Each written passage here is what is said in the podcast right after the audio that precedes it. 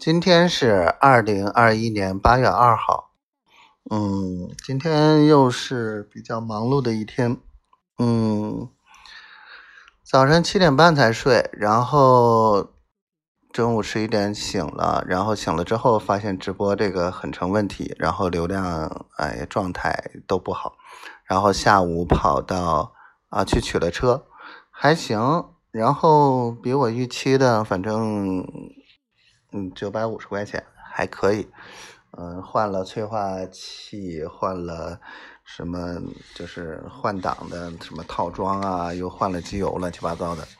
嗯还可以吧，啊不能说很便宜，但是基本上啊没有超过我预期，没超过一千块钱。然后下午去。重新跟孩子们说了一下这个状态的问题，这是一个，嗯，更重要的是要了解一下他们的动态，这老不看着肯定不行。还有就是晚上又跑了一趟桥港这边，桥港这边这个号再拖下去肯定就黄了，这个。据我所知，这个姓周的他已经一个来星期没有去桥港了，等于是他之前所有借口说啊去桥港怎么怎么怎么样的都没有做，啊，等于是他一门心思在做自己的事儿，这些也都顾不上他了，啊，我们该开开吧，因为明显他也没有把这个事儿当事儿，回头到时候兑现承诺的时候再说，没有这这么干的。